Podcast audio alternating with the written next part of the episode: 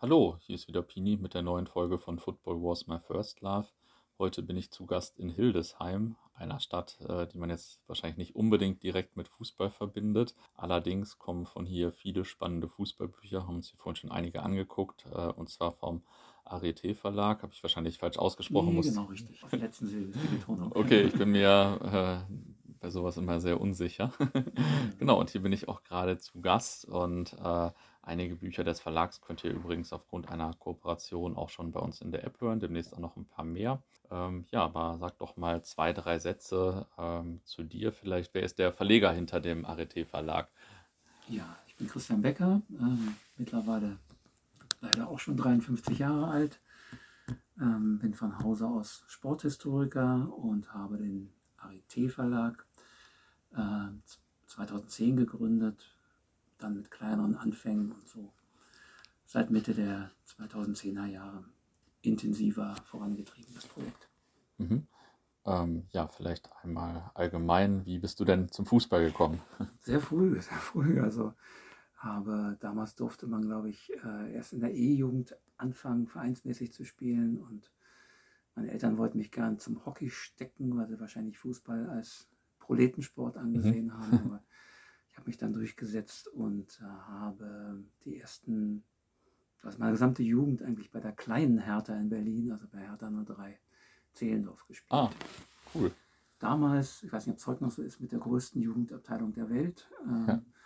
Und haben auch immer mal ziemlich überragende Spieler herausgebracht. Also Pierre Litbarski kommt Ja. von Hertha Zehlendorf und Christian Ziege und dann noch so einige.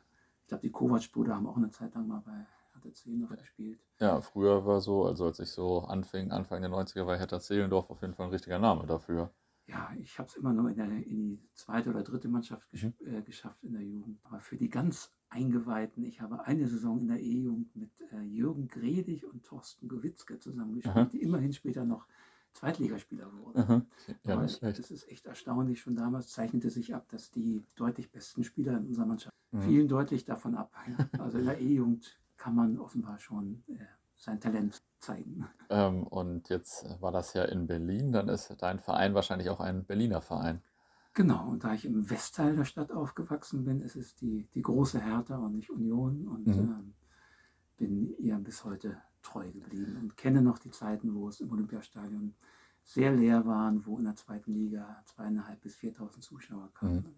Ich muss gestehen, die Oberliga-Zeiten, die es dann ja auch, glaube für zwei Jahre gab, die habe ich dann schon nicht mehr so wahrgenommen, weil ich dann zum, äh, mit anderen Dingen beschäftigt war, Mhm. als jetzt über die Berliner Regionalplätze. Aber du warst dann früher auch schon bei Hertha im Olympiastadion Ja, vor. genau. Das war dann noch so Zeiten, da konnte man äh, völlig ungestört seinen Platz wechseln. Also es gab da keine festen Plätze. Man kam zur Pause, wenn man wollte, kostenlos rein und hat sich keiner irgendwie geschätzt, wie man sich als Zuschauer verhalten hat, wenn man nicht gerade Randale macht. Mhm.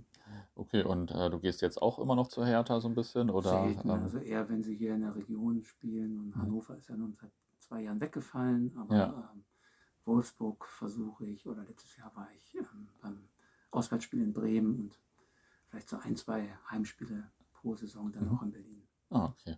Ja, jetzt habe ich das verstanden, wie du Fußball zum Fußball gekommen bist, aber nicht jeder Fußballfan eröffnet auch selbst einen Verlag. Naja, das war ja auch nicht der erste Schritt nach dem, nach dem Abitur oder nach dem Studium. Also ich habe ähm, Geschichte und Sport studiert in Berlin und Göttingen und habe dann noch hm, zehn Jahre als angestellter Lektor in, in einer Mhm. Fachverlagsgemeinschaft gearbeitet und dann so mit Anfang 40 kam so der Punkt, dass ich mich gefragt habe, ob ich das jetzt noch die weiteren 25 Jahre meines Berufslebens machen möchte oder ob ich den Schritt in Selbstständigkeit wage. Und dann war mir eigentlich klar, wenn ich schon den Schritt wage, dann möchte ich das A in einem Bereich tun, der mir Spaß macht und B, wo ich mich auch zu Hause fühle, wo ich mich auskenne. Und ähm, so kam dann der Plan, meine Kompetenzen und Fähigkeiten aus dem Lektorendasein in die Selbstständigkeit rüberzunehmen Mhm. und einen Verlag für, es kommt immer ein bisschen falsch rüber, es ist kein reiner Fußballverlag. Fußball ist ein großer Schwerpunkt, aber wir machen auch ähm,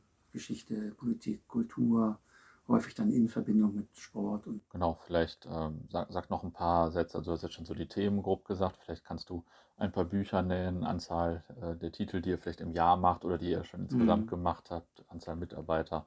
Erzähl einfach mal ein bisschen. das sind sehr, sehr viele offene Fragen auf einmal. Ja.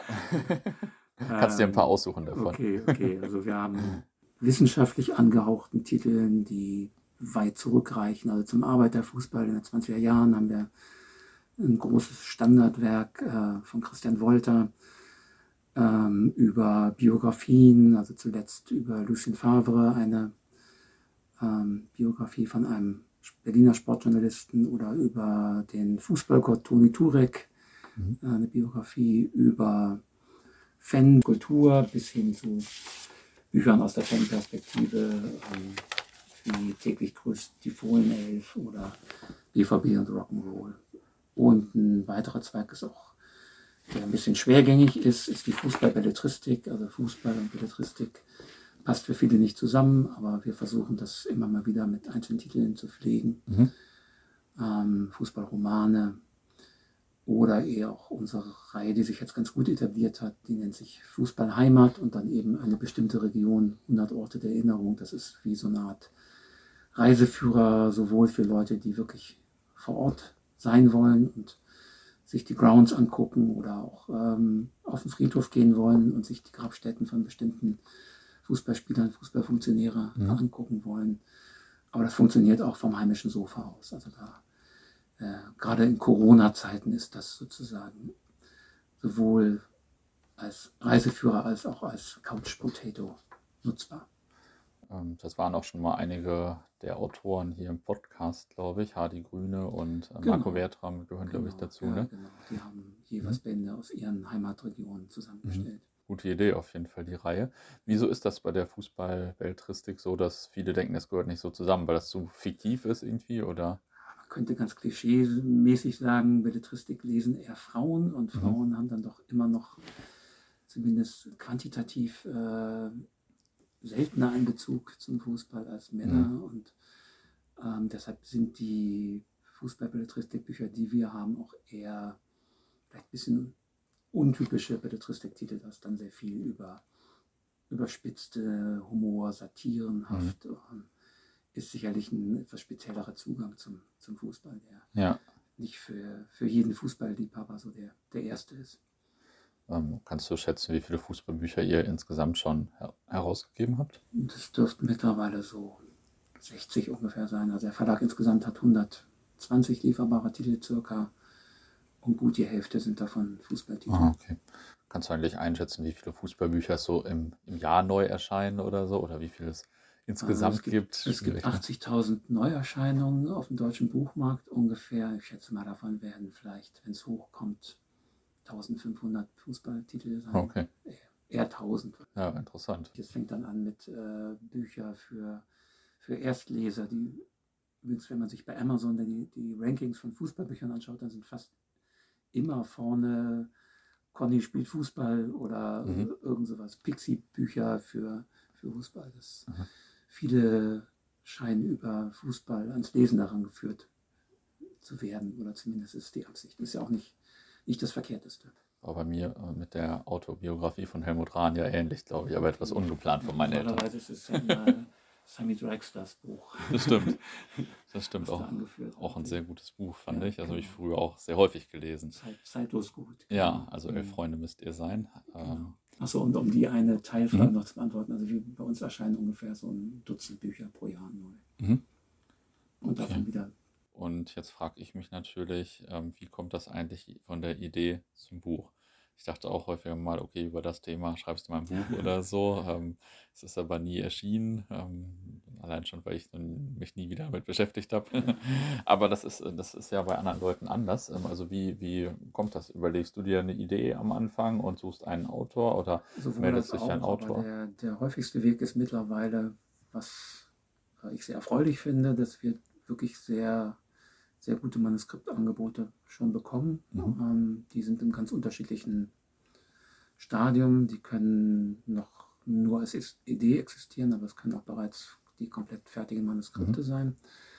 Das hat sich mit den Jahren so äh, wirklich sehr gut eingespielt. Also früher bekam man vieles auf den Tisch, was dann gleich ähm, abgelehnt werden musste. Mittlerweile ist die Quote der eingereichten Manuskripte, die auch brauchbar sind und bei uns reinpassen, sehr viel höher geworden. Mhm. Und ähm, warum mussten die abgelehnt werden? Weil das thematisch nicht passte Ja, oder genau. weil. Nicht, da hat man das Gefühl, die, die ähm, potenziellen Autoren hatten sich nicht groß mit unserem Programm beschäftigt Mhm. und hatten relativ wahllos das wahrscheinlich an 10, 20 Verlage geschickt, unter, unter anderem dann auch an uns. Ah, okay. Wir haben den großen Vorteil damit, dass wir im Alphabet weit vorne kommen mit Arité und äh, auf, es gibt auf der Seite von der Deutschen Akademie für Fußballkultur eine alphabetische Liste von, von Verlagen, die Fußballliteratur verlegen und da sind wir relativ weit oben. Achso, und daher kommt auch der Name, oder? Das war dann ein positiver äh, Nebeneffekt, den wir gerne mitgenommen haben. Genau. Okay, okay, und da kommt dann ein Manuskript an und wie, wie geht das dann weiter? So. Ja, dann ist, äh, wenn es überhaupt, also die, die erste Überlegung ist, ähm, passt es bei uns ins Programm?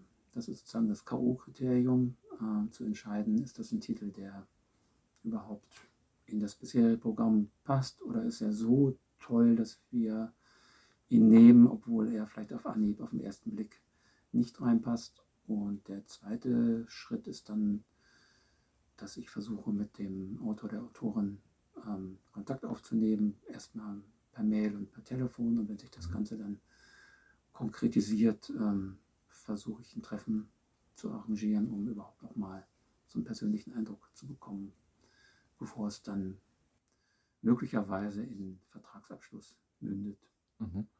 Also, also es ist immer noch so, dass es eigentlich viel mehr Anfragen von Leuten gibt, die ein Buch schreiben wollen, als Bücher, die veröffentlicht werden wahrscheinlich, oder? Ja, wobei bei uns die Quote jetzt doch mittlerweile so ist, dass wir eigentlich bei jedem dritten Angebot, jedem vierten Angebot Aha. übereinkommen oder das passend ist. Okay, ja, cool.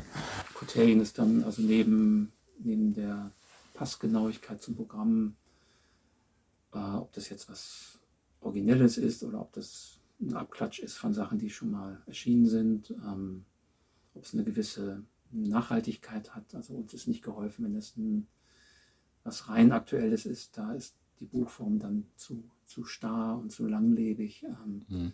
muss schon so was sein, was die nächsten zwei, drei Jahre äh, noch trägt und von Interesse sein wird. Mhm. Also wir machen zum Beispiel keine reinen Saisonbücher. Das ist dann für uns zu. Das, da sind andere Verlage dann besser aufgestellt dafür. Ja, verstehe ich. Ähm, sieht man bei uns in der App auch sehr häufig, dass so zeitlose Sachen, also zeitlose Podcasts auch zwei Jahre später noch Ja. sehr häufig gehört werden zum Beispiel und äh, ein bisschen so wird das bei Büchern ja wahrscheinlich auch sein. ist es eh so, dass die Zeit sich immer mehr verknappt, in der man die Bücher nach, nach Erscheinen verkaufen kann. Aber wenn Mhm. sie dann von vornherein schon aufgrund der Thematik äh, so kurz ist, dann ähm, lassen wir die Finger davon. Also es Mhm. muss zumindest eine reelle Aussicht bestehen, dass das Thema noch in zwei, drei Jahren von Interesse ist.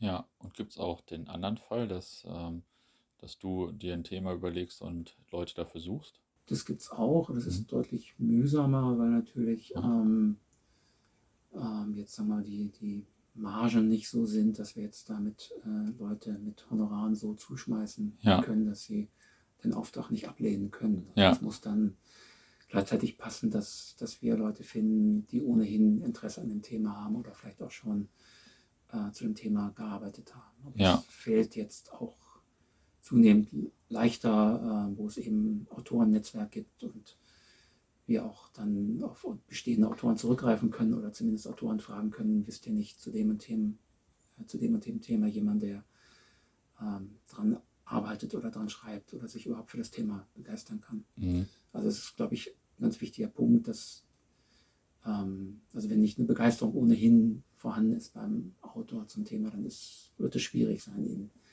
jetzt dazu bewegen, äh, mehrere Monate oder vielleicht ein ganzes Jahr daran zu arbeiten. Weil, wie gesagt, allein über die Honorarschiene werden wir dann nicht Ja, äh, erfolgreich sein können. ja, ja, weil, also in, ich habe mal gehört, irgendwie in Deutschland leben zehn Leute vom Buch schreiben oder so, jetzt außer vielleicht Fachbücher so richtig, äh, Okay. also wissenschaftliche Fachbücher oder sowas, aber sonst habe ich gehört zehn. Äh, Kann das einfach hinkommen oder würdest Das du denken, das ein ist, bisschen zu klein bemessen. Aber natürlich ist es so, dass viele, äh, die auch sehr gut vom Bücherschreiben leben können, gleichzeitig äh, als Journalisten oder Ah ja, okay. im, in anderen Medien gut zu Hause sind oder einen anderen Brotberuf haben trotzdem so gut Bücher verkaufen, dass, dass andere wiederum nur davon leben könnten. Also zehn erscheint mir da zu Mhm. gering. Ich schätze mal so, wahrscheinlich ähnlich wie beim auf der ATP-Liste beim Tennis, eher so auf 150, 200 Ah, okay. Ziffern. Ja. okay, ja, das ist ja erfreulich. Freut Also mich jetzt- nachher. Also abgesehen vom, nicht nur auf den Sportbuchmarkt. Ja, äh, ja, ja, genau, das war, das war auch Ja. allgemein. Ja. Ähm, okay, jetzt ähm, nochmal noch mal bei den Kriterien, die hast du schon so ein bisschen genannt, aber ähm, also wie, wie versucht ihr mal so den Markt einzugrenzen? Ist das irgendwie, also versucht ihr vorher herauszufinden, wie viele Leute, wie viele Käufer könnte es dafür geben? Also kalkulierst du das irgendwie oder ist das so Klar, Bauchgefühl und kalkuliert man so. das, aber ist, man kalkuliert es eben, wie du eben sagst, viel mit, viel mit Bauchgefühl, weil es Mhm. äh, passieren immer wieder positive wie negative Überraschungen nach, Mhm. nach Erscheinen des Buches. Und für uns ist ein ganz wichtiges Kriterium, deshalb eben auch das persönliche Treffen mit dem Autor oder der Autorin, dass ich so ein Gefühl dafür kriege, inwieweit der Autor ähm, auch selbst was für das Buch tun kann, wenn es erschienen ist. Also ich versuche mal den Autoren klarzumachen, euer erster Job ist, das Buch zu schreiben, aber uns ist nicht geholfen, wenn danach von euch nichts mehr kommt. Also ihr Ja. müsst äh, für uns zur Verfügung stehen oder ihr müsst im Idealfall habt ihr bereits eine eigene Community, wie es so schön heißt, die ihr Mhm. pflegen könnt und äh, die ihr bedienen könnt. Das Mindeste ist, dass ihr für Interviewanfragen zur Verfügung Ja. steht, dass ihr für die wenigen Lesungen, die man arrangieren kann, zur Verfügung steht und im Idealfall selbst über soziale Medien oder über andere Kanäle ähm, das Buch im Gespräch haltet. Mhm. Ja, klar, das ist natürlich äh, schon wichtig, dass die auch so ein bisschen mit Marketing machen. Bei so äh, großen, großen Verlagen ist das aber wahrscheinlich so, dass das, äh, also sehr viel größeren, äh, keine Ahnung, Kuna oder India oder so, Mhm. da, dass, äh, dass das wirklich durchgeplant wird, durchgerechnet wird, also wahrscheinlich, Absolut, ne? ja. Aber auch die haben natürlich da zum Teil eine Luftbuchung dabei, weil sie eben auch nicht, wir haben eine Absatzerwartung, Ja. aber ähm, bin mir hundertprozentig sicher, dass die in den Ja. seltensten Fällen erfüllt wird. Also es, viele Ver Verlage leben von der sogenannten Mischkalkulation. Da ist Mhm. es so, dass dann 20 Prozent der Titel die 80 anderen Prozent der Titel, die eben die Erwartung nicht erfüllen, mittragen müssen. Ab wie viel, äh, ab wie viel, in welcher Auflage lohnt sich denn eigentlich so ein Buch zu produzieren? Also ist das irgendwie ab 5000 Büchern oder eher ab 50 oder wie ist das so? Ah, kann man auch nicht so pauschal sagen, weil jeder Titel eben unterschiedlich ähm, viel Aufwand bedeutet und unterschiedlich hohe Herstellkosten. Aber Ja. bei uns ist das so, so ab 400, 500 verkauften Aha. Titeln kommen so dann irgendwann die Herstellkosten wieder rein Aha. Beginnt dann das was abzuwerfen, was Ah, okay.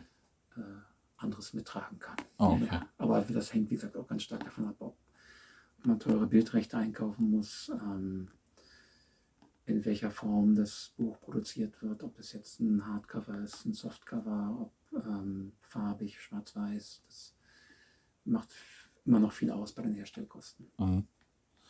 Ähm, Aber also das, um die Frage zu beantworten, ist, Mhm.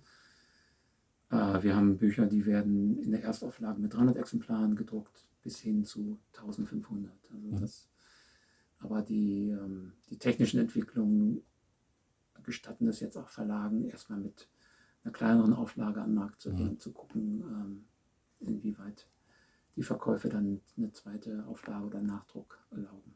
gibt es äh, auch so, wird auch mit Vorbestellungen und so gearbeitet? Genau, aber die sind ähm, häufig auch nicht so aussagekräftig. Ähm, Mhm.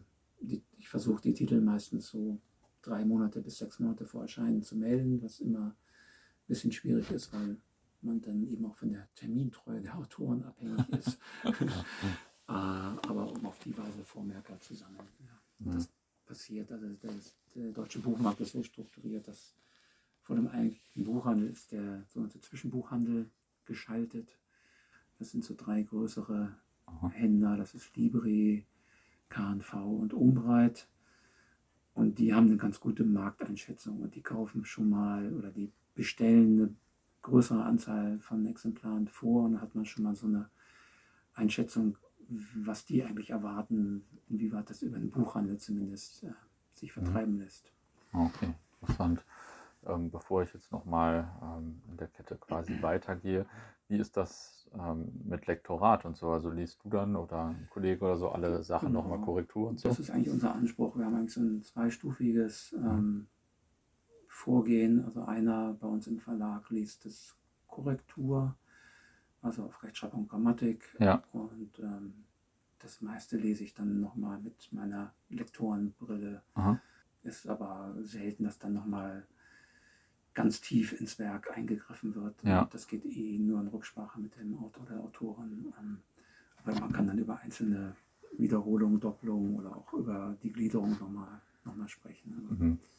Es passiert eigentlich nicht, dass dann nochmal ein ganzes Werk in Frage gestellt wird oder zurückgezogen wird. Das ist, glaube ich, in der ganzen Verlagsgeschichte bislang nicht passiert. Mhm.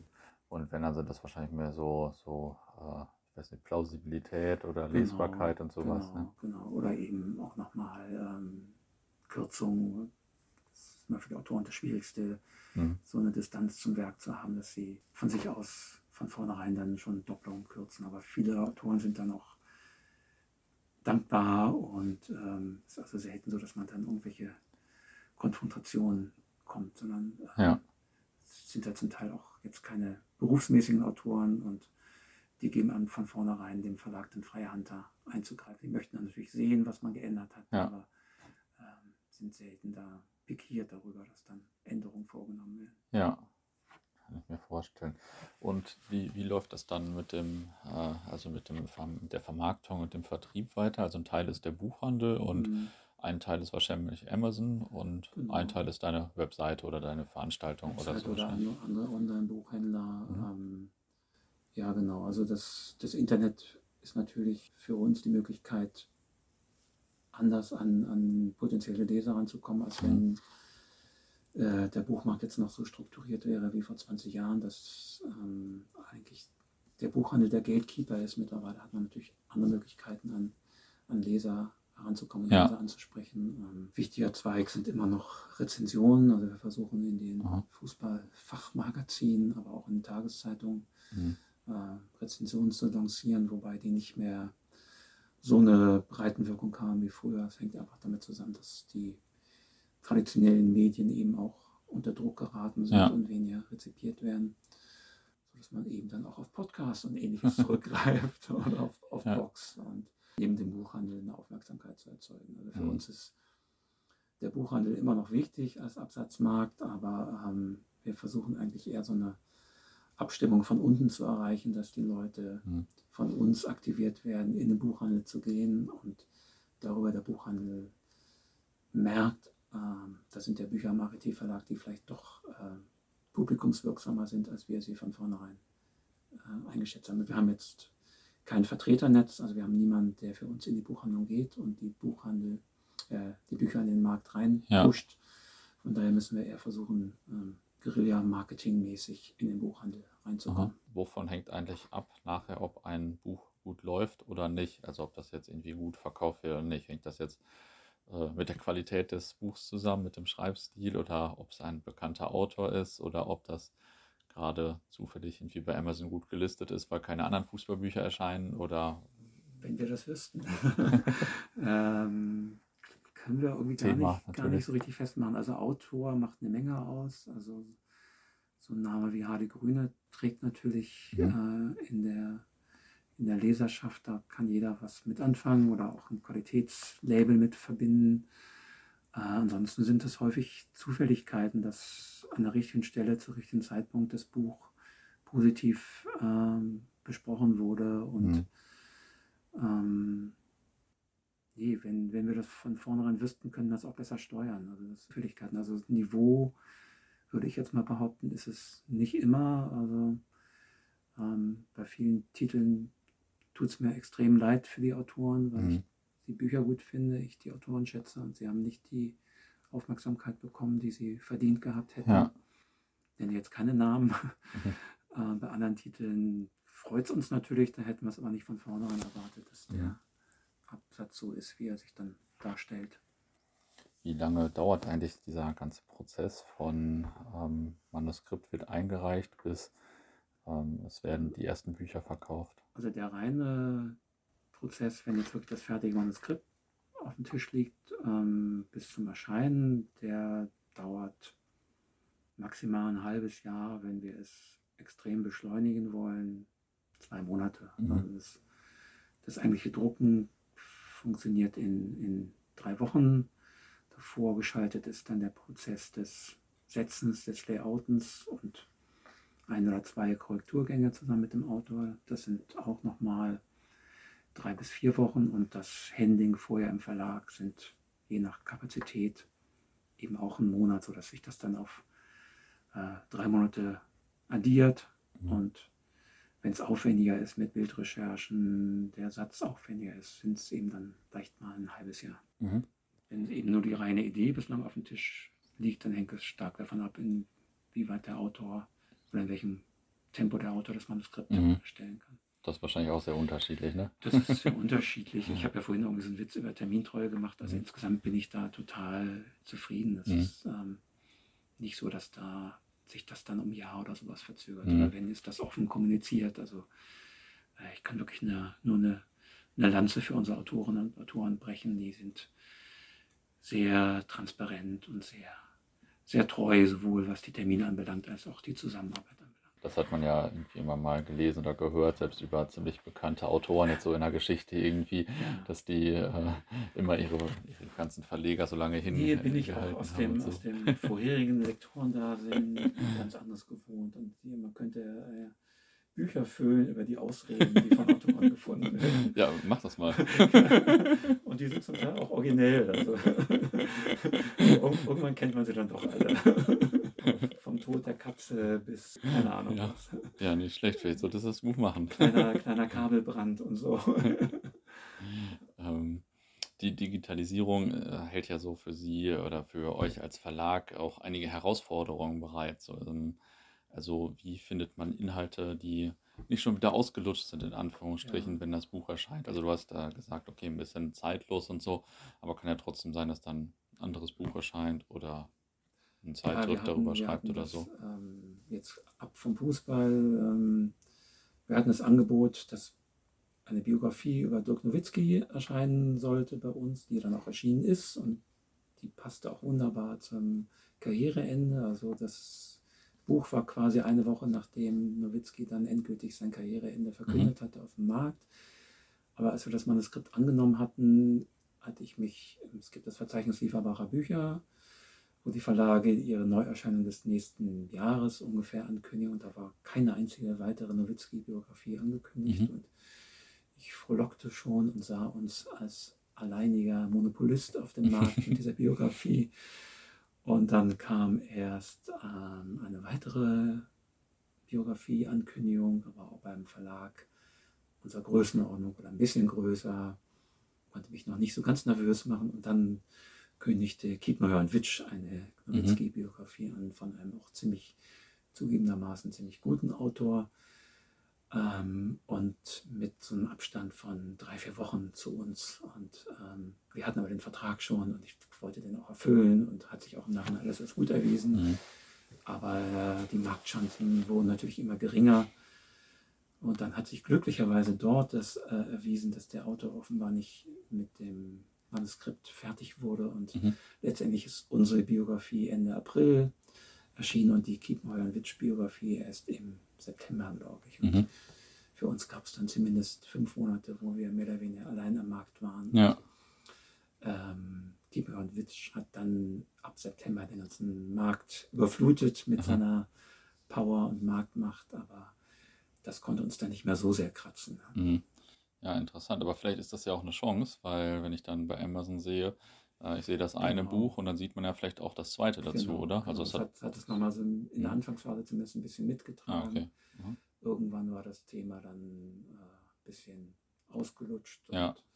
Ich habe mich gewundert, dass Kiemer und Witsch das gelungen ist, überhaupt dann ähm, das Thema Dirk Nowitzki nochmal wieder zu beleben. Mhm. Aber das Erfolgsgeheimnis war, dass Dirk Nowitzki selbst hinter diesem Buch stand und das Mhm. mit auch nochmal gepusht hat, dass Ja. dann eigentlich sein Rücktritt schon wieder ein halbes Jahr zurücklag und er ist dann auf Lesereise in Deutschland gegangen und hat Okay, das das ist natürlich auch krass. ja, genau. Hat das allein, wenn er das auf seinen Social Media Kanälen Ja. postet, sind da ja äh, vielleicht Zehntausende, die das.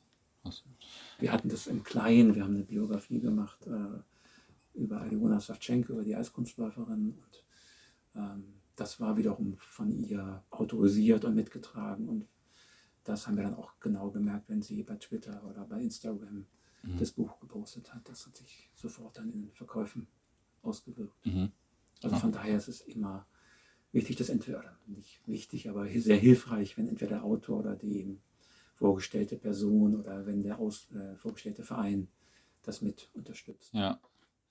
Und äh, kommt das häufig vor oder sind die Daher haben wir im meistens? Vorgespräch schon gehabt, dass die Profivereine da Ja. sich sehr schwer tun mit, mit Literatur Ja. und äh, aus welchen auch Gründen auch immer das nicht so unterstützen, wie die Verlage das gern hätten. Es sei denn, es ist von vornherein eine, eine Co-Produktion von Mhm. Verlag und Verein.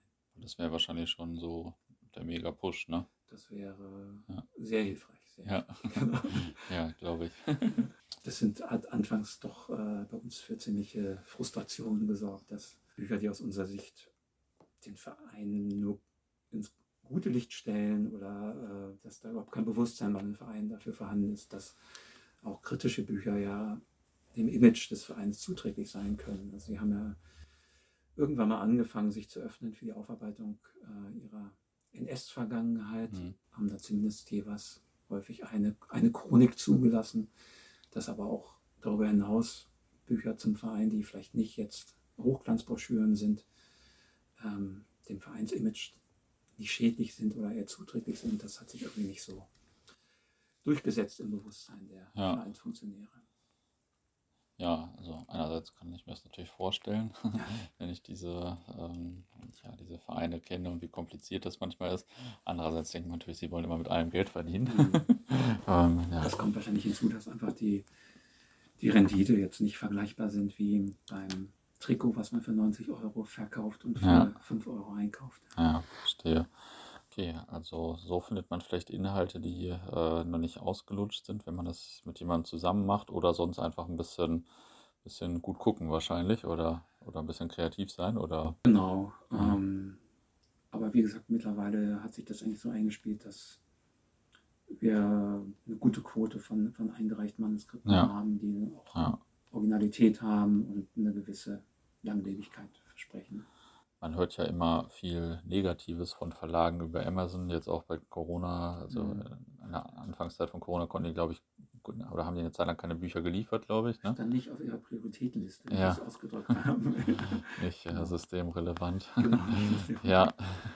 ähm, wie, wie, ist, wie ist denn deine Meinung zu Amazon? Ist das Ach, jetzt. Das ist ganz ambivalent. Also auf der einen Seite äh, hilft natürlich Amazon uns, uns bei, der, bei der Sichtbarkeit und das ist ja fast, ähm, die machen ja keine großen Unterschiede jetzt zwischen großen Verlagen Mhm. ähm, mit ihren Mega-Bestsellern und den kleinen Verlagen. Es ist erstmal alles auf einer Hierarchieebene bei Amazon. Mhm. Von daher, wie gesagt, hilft es uns auch Absatzkanäle zu öffnen. Ähm, Autoren sind total fixiert darauf, wie ihre Titel und ob ihre Titel bei Amazon Mhm. präsentiert werden. Von daher ist es für uns völlig unabdingbar, bei Amazon präsent zu sein. Mhm. Ähm, auf der anderen Seite ist die Hörigkeit oder Gläubigkeit an Amazon so hoch, dass wenn Amazon das mal kurzzeitig den Titel nicht lieferbar hat, dann stellen die da häufig so einen, so einen Button ein, nicht lieferbar und alle Welt denkt, das Buch ist nirgendwo mehr lieferbar, dass man aber eigentlich nur entweder auf unseren Webshop gehen muss oder zum nächsten Buchhändler gehen muss, um das Buch zu bekommen. Das Ja. ist dann schwer begreiflich zu machen und die Autoren werden dann auch immer ganz panisch, oh, ich habe gesehen, das Buch ist nicht mehr lieferbar. Nein, es ist nur gerade für zwei Tage bei Amazon nicht lieferbar. Aber grundsätzlich kriegt ihr das. Der Idealzustand für dich ist ja, dass das direkt über deine Seite, deine Webseite verkauft wird und nicht bei Amazon, oder? Ja, ich unterstütze auch den lokalen Buchhandel. Also mir ist es allemal lieber, es wird beim Buchhändler bestellt, als Mhm. jetzt bei, bei Amazon. Mhm. Weil ähm, Deutschland hat noch eine einzigartige Buchhandelskultur, auch in Mhm. der Fläche. Das hilft natürlich auch wiederum der Sichtbarkeit und Auffindbarkeit bis in den kleinsten Winkel Deutschlands, wenn, man, wenn die Buchhändler Mhm. dort noch vertreten sind. Wir haben jetzt direkt mit Amazon keine Geschäftsbeziehung. Äh, das läuft alles über, über unsere Auslieferung oder bei dem Zwischenbuchhandel. Deshalb kann ich gar nicht letztendlich sehen und sagen, wie viel oder wie hoch der ah, Anteil ah, okay. ist äh, der Verkäufer bei Amazon. Und ich kann mich auch gar nicht über irgendwelche Rabattschlachten oder Verhandlungen mit Amazon beschweren, weil wir gesagt ja. dort gar nicht direkte Geschäftsbeziehungen haben. Ja, verstehe. Ich, wie gesagt, ich kann mich nur ärgern, wenn Amazon dann so eine pauschale äh, Ankündigung macht, dass der Titel nicht lieferbar ist, statt einfach zu sagen, ist kurzfristig oder vorübergehend nicht lieferbar. Sie können es aber selbst bei Amazon kann man es ja dann auch in der Zeit weiter vorbestellen. Ja, welche weiteren Chancen und Herausforderungen gibt es denn noch so in äh, einer digitalen Welt quasi für einen äh, Buchverlag? Also ich weiß nicht, mit E-Books und so weiter und so fort. Haben wir auch welche am Start, ähm, aber generell ist Deutschland da, was den E-Book-Markt anbelangt, eher konservativ. Also ich glaube, die Umsätze im, auf dem gesamten Buchmarkt sind im Bereich E-Book immer noch einstellig, mhm. während sie in den USA, glaube ich, mittlerweile bei 30 Prozent ungefähr liegen. Ja. Ja, ganz genau weiß ich nicht, aber um Vielfaches höher als in Deutschland. Ähm, also grundsätzlich ist Digitalisierung für die Verlage an vielen Stellen natürlich hilfreich, dass sowohl im Bereich Marketing, Vertrieb als auch im Bereich Herstellung. Es ist natürlich für das, für das Printbuch immer das Minitekel, das es irgendwann obsolet ist und abgelöst wird. Ja. Noch zeichnet sich das nicht ab. Also das größere Problem ist für den Buchmarkt, dass die Leserschaft insgesamt kleiner wird, ähm, dass mhm. natürlich die Unterhaltungsmöglichkeiten äh, zugenommen haben, dass immer mehr Inhalte kostenlos im Internet zur Verfügung stehen. Ja. Gab vor zwei, drei Jahren eine große Studie vom, vom Börsenverein, das ist quasi der Interessensverbund von ähm, Verlagen und Buchhandel, dass ähm, der größte Konkurrent für die Verlage die Streaming-Dienste sind, mhm. weil eben ja. die freie Zeit, die man sonst fürs Lesen nutzen würde, da sehr viel einfacher und ohne größere intellektuelle Anstrengung äh, ja. Ja, das kann ich äh, bestätigen für mich. Ja. Ich bin auch nicht frei von. ähm, deshalb versucht man da jetzt irgendwelche Anleihen zu nehmen. Und ähm, es gab eine Marketingstrategie von Börsenvereinen, wo man eben eher in Richtung Lesen als einen dritten Zweig neben, neben Streaming und mhm. anderen Unterhaltungsangeboten äh, sich verortet. Mhm. Vielleicht ein Ausblick, welche Bücher oder Themen sind denn so in der Planung oder schon kurz vorm Erscheinen? Ja, da kann ich ganz kurzfristig sagen. Also wir haben wird jetzt in zwei Wochen erscheinen, eine Autobiografie von Florian Hinterberger. Der Name wird vielleicht nur noch Älteren was mhm. sagen. Er war immerhin UEFA-Pokalsieger mit Bayer Leverkusen, Aha. so ein legendäres Endspiel gegen Espanyol Barcelona, wo man das Hinspiel in Barcelona 3 zu 0 verloren hat und das Rückspiel dann 3-0 gewonnen hat und im Elfmeterschießen dank Rüdiger Vollborn im Tor ja. gewonnen hat. Und er, 1988. Sehr gut. Ja. er ist dann später noch zu seinem Herzensverein 1860 noch als Spieler gegangen, hat er eine Karriere ausklingen lassen Aha. und ist dann nochmal bekannter gewesen, weil er Sportdirektor war bei 1860 zu der Zeit, wo damals dann der Ismaik als Investor Aha. eingestiegen ist. Und über seine gesamte Zeit hat er jetzt seine Autobiografie verfasst und das Sympathische, das ist sehr authentisch. Also wir haben da vom Lektorat nicht groß eingegriffen. Er hat einfach so geschrieben, wie er vielleicht sonst das auch einem Journalisten erzählt hätte. Ja. Da ist wenig, wenig geglättet äh, und man kriegt aus meiner Sicht einen sehr schönen Einblick in das Profi-Dasein der 70er und 80er Jahre, was eben noch komplett anders gewesen ist als das ja. äh, der heutigen Spieler, die eben aus den Akademien kommen und wo die Karriere mehr oder weniger von Beratern und Managern äh, eingeschient ist und mhm die kaum noch öffentlich außer mit dieser glatten Oberfläche in Erscheinung.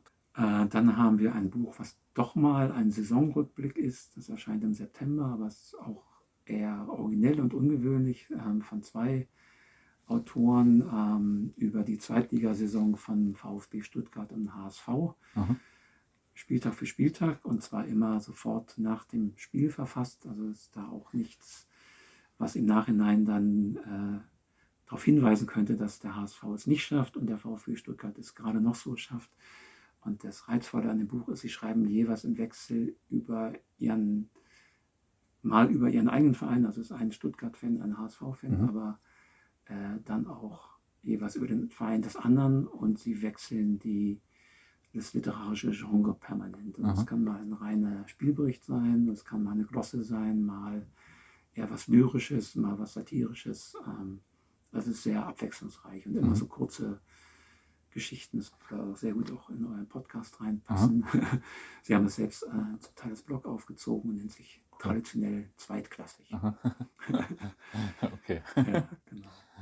Also eher was zum Schmunzeln. Ja. Das ist absolut äh, kein HSV-Bashing, um da Leuten die Sorge zu nehmen. Also selbst der VfB-Fan schreibt sehr empathisch über den HSV. Es hm. passt also nicht in das, was man sonst vielleicht jetzt äh, permanent über den HSV ja. als HSV-Fan lesen muss. Ja. Ähm, und dann gibt es Ende des Jahres noch ein Buch, ähm, das nennt sich Zobel, ähm, ein Glückskind des Fußballs. Das ist eine Biografie über Rainer Zobel, mhm. einer, der immer ein bisschen zu kurz gekommen ist in der Würdigung, äh, 70er Jahre bei Bayern München, ich glaube dreifacher Europapokalsieger, der Landesmeister, mhm. war immer so ein bisschen der, der Haki Wimmer von Bayern München, Aha. der Wasserträger für Beckenbauer und ähm, Zuträger für, für Gerd Müller und hat dann später noch eine sehr spannende Trainerlaufbahn hingelegt ja. mit Stationen in Ägypten, Iran, Georgien. Und der hat ähm, Albrecht Breitschuh, der bei uns schon mal ein Buch geschrieben hat, ähm, NDR-Journalist, in, ich glaube, mittlerweile 20, 25 Interviews sein Leben erzählt. Und Aha. Albrecht Breitschuh hat das niedergeschrieben und das gibt auch einen sehr schönen Blick über, über so ein komplettes Fußballerleben, Trainerleben, beginnt der Ende 60er Jahre bis, bis heute. Also er ist ja, ja heute cool. noch aktiv beim Lüneburger SK und ist eigentlich dort so derjenige, der den Verein noch am Leben hält. Mhm. Und jetzt so die, die, Highlights des nächsten halben Jahres. Ja, nicht schlecht. Die Reihe Fußballerheimat wird um zwei weitere Bände, nämlich Hamburg und Schleswig-Holstein, vervollständigt. Aha. Wer macht Hamburg? Hamburg macht, äh, machen zwei Leute, unter anderem ähm, Bruder Jürgen Trede, äh, der ist Hamburger vielleicht geläufig, weil der macht für den HSV das HSV-Radio für die ähm, Sehgeschädigten, Aha. die ins Stadion gehen. Sie können sich da auch dort einen Kopfhörer aufsetzen und kriegen von ihm dann aufs Ohr die Spielberichterstattung. Und oh, cool. er macht das so gut, dass er mittlerweile auch zum Teil von der ARD eingekauft wird für, für Sehgeschädigte, ah, okay. DFB-Pokalfinale und sowas. Ja, äh, ich bin sehr Hamburg-affin oh. und äh, das äh, ist dann ein Pflichtbuch. Okay. ähm, zum Abschluss muss hier jeder immer noch eine interessante oder amüsante Anekdote rund um Fußball erzählen. Okay, die kommt aus meiner Fußball, Fußballjugend, bin ja nicht ganz unvorbereitet. und zwar hatten wir, gab, weiß ich, immer noch diesen Wettbewerb Jugend trainiert für Olympia und wir waren mhm. mit unserer Schule relativ weit gekommen und spielten gegen die Reiningdorfer Schule. Und äh, ich war nie der schnellste Spieler, war eher so der Zehner. Im Mittelfeld hatte dabei jetzt die Möglichkeit, aufs gegnerische Tor zu laufen und wurde dann plötzlich von einem relativ kleinen, stämmigen Spieler von der Seite weggecheckt. Und als ich mich dann beschwerte, äh, kam nur der Spruch, das ist hier doch kein Mädchenmurmeln. Und dann hinterher sagten mir alle, ob ich nicht gewusst hätte, das wäre Icke Hessler gewesen. Zu der zur damaligen Zeit also schon im Berliner Schul- oder Jugendfußball eine große Nummer war und schnell genug war, um mich abzulaufen und mit seinem kleinen, aber kompakten Körper, sicherlich mit angelegten Armen, mich wegzuchecken und äh, dann über meine Wehleidigkeit sich noch lustig zu machen. Ja, das ist äh, eine gute Anekdote. also wir sind so ungefähr ein Jahr. Vielen Dank.